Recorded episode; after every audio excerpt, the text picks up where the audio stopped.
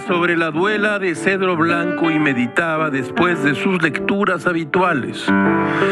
El 19 de febrero del año 2006 hubo una explosión en pasta de conchos en Nueva Rosita y 65 mineros quedaron atrapados bajo la tierra. Seis días después, Grupo México dijo que no había posibilidad de encontrar a los mineros con vida debido a la alta concentración de gas metano. Los cuerpos o lo que quede de ellos continúan bajo tierra 13 años después de la tragedia.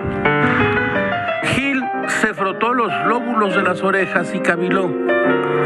¿Recuperar cuerpos 13 años después? Gamés no quiere pensar lo que encontrarán allá en las profundidades. El presidente Andrés Manuel López Obrador anunció así que iniciarán entonces los trabajos de rescate de los cuerpos de los 65 mineros enterrados en la mina.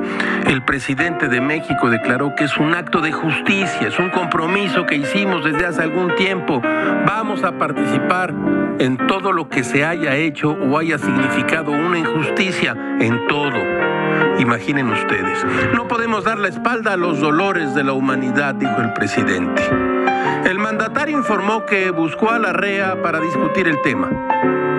Escuchen, se buscó a Germán Larrea, que ya en otra ocasión se lo había planteado, está fuera del país y tomamos esta decisión. Estoy seguro que no va a oponerse porque es una decisión con dimensión humanitaria y es una decisión del Estado mexicano. Como presidente he tomado esta decisión y tengo esa facultad. Bienvenido, y si no ayuda, de todas maneras lo vamos a hacer. Todo es muy raro, caracho, como diría Chopin. Es inútil volver sobre lo que ha sido y ya no es.